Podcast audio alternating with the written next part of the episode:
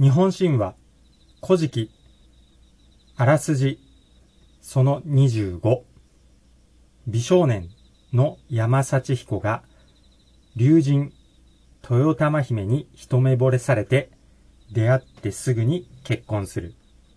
浦島太郎の竜宮城のモデルとなったお話です。前回までのお話は、塩土の神。塩と土なんで、塩の神ですね。お塩さん。お塩。食べるお塩ですね。塩土の神の提案により、海の宮殿を目指したところで終わりました。今回はその続きになります。山幸彦が塩土の神の言う通りに潮の流れの中を進んでいくと本当に塩土の神の言う通りの場所にたどり着きました。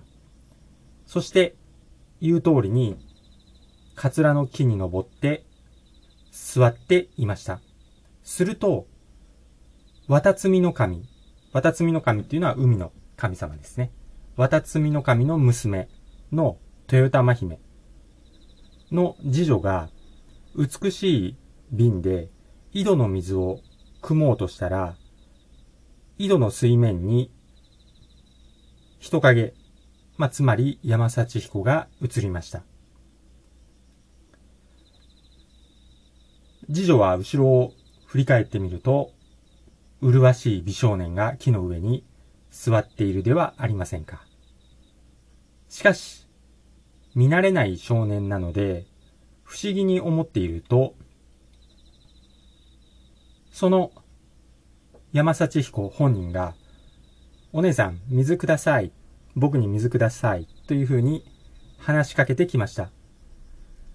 次女は水を汲んで瓶に入れて、それを山幸彦に差し上げました。すると山幸彦は、その水は飲まずに自分の首飾りの玉を取って、それを口に含んで、その玉を瓶に吐き出したんですよね。すると、玉が瓶にくっついて取れなくなったんですよ。それを見てびっくりした次女は、そのくっついた瓶を戻って豊玉姫に見せました。まあ、このように結構山幸彦っていうのは、まあ、いたずらっ子ですね。豊玉姫は、門の外に誰かいるの？と、次女に尋ねました。次女は、桂の木の上に麗しい男性がいました。大変尊いお方です。水を欲しがったので、私が差し上げたところ、この瓶の玉を吐き入れてくれました。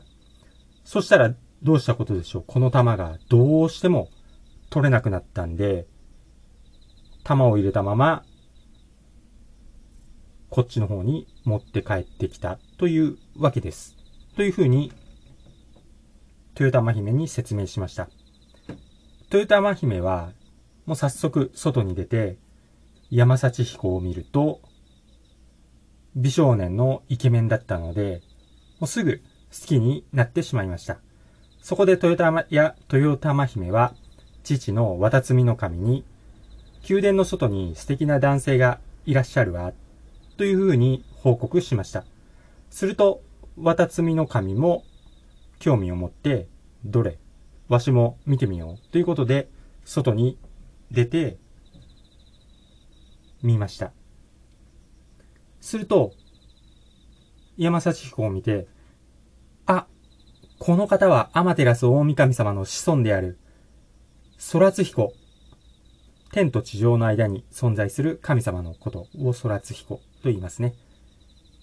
子孫である空津彦、空津彦様であるぞ。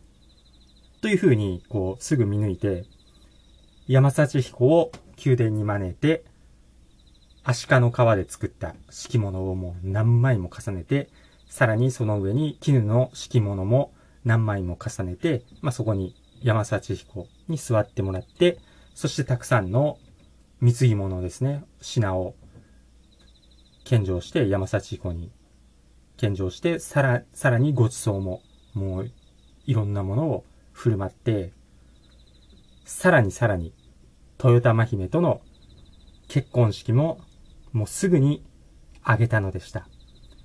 もうほんと出会ってすぐ結婚ですね。古事記あるあるですけれども、本当にもう出会ってすぐに結婚ですね。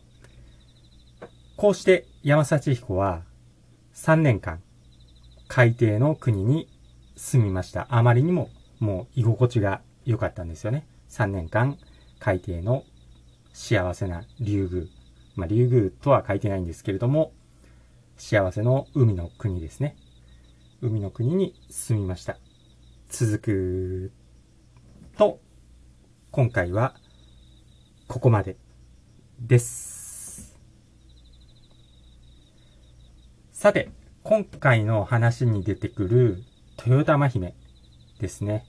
実はいろいろな説があるお姫様になります。結構重要な神様になりますね。例えば、今回の話は、浦島太郎のモデルとなった話。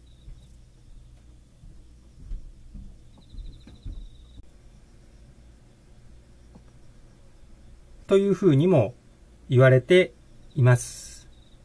そして、まあ、この豊玉姫こそ、浦島太郎の乙姫様ですね。になった、この本当のモデル。豊玉姫が乙姫様のモデルと言われていますし、さらにですね、ここが重要なんですけれども、時の権力者が、もう古事記から抹殺した神様がいるんですよ。もう封印したいろんな重要な古事記とか日本書紀とか、時の権力者が封印した神様。セオリツ姫。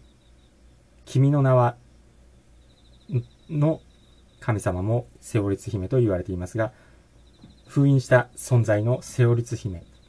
セオリツ姫が豊玉、豊玉姫とも言われています。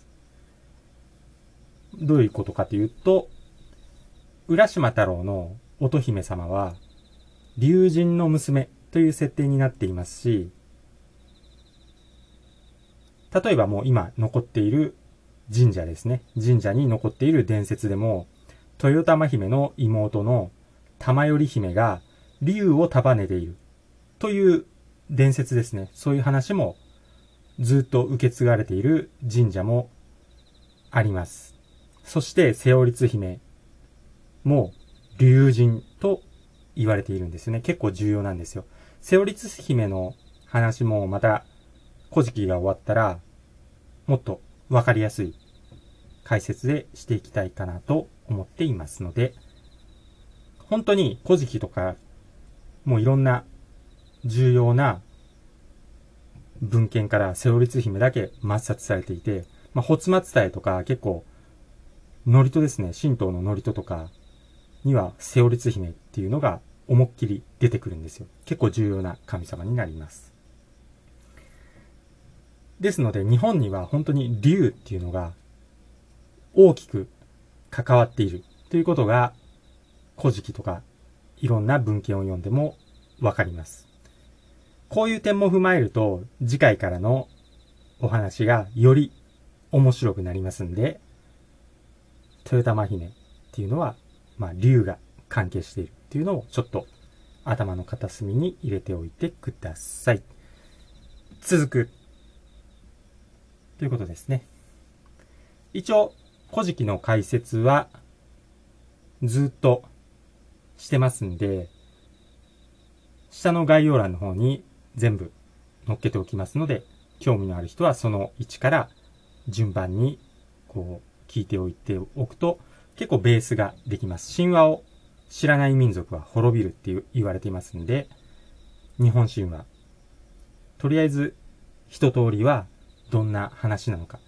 そしてさらには、まあ私の考察だけでなく、まあ自分なりになんかこれはこうじゃないかっていうのを考えてみると、どんどん面白くなるし、例えば、セオリツ姫っていうと、結構いろんな都市伝説系とか、スピリチュアルな人とか、必ずセオリツ姫っていうお姫様が出てきますね。結構重要な。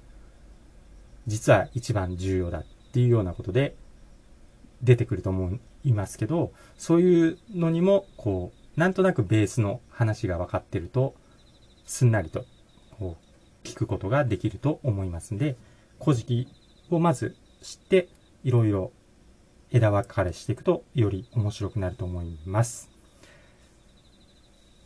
ということで、今回の話は終わります。最後まで聞いていただいてありがとうございました。今回の話が参考になったよという人はぜひご評価、グッドボタンをポチッと押しておいてください。よろしくお願いいたします。では私がトレーニング中につぶやいている言葉を紹介して終わります。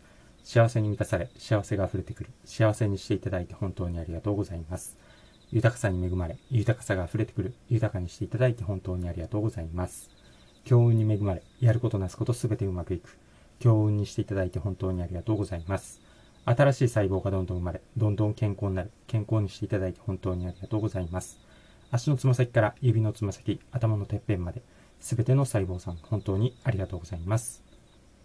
では、カタカムナの7種の歌いを読んで終わります。まかたまの天のみなか主、高みむすひ、かむみむすひ、ミスマルの玉、マカタマの天のみなか主、高見むすひ、カムミ、ムスヒ、ミスマルの玉。それではまたお会いしましょう。チャンネル登録とメンバーシップ登録もよろしくお願いします。それでは。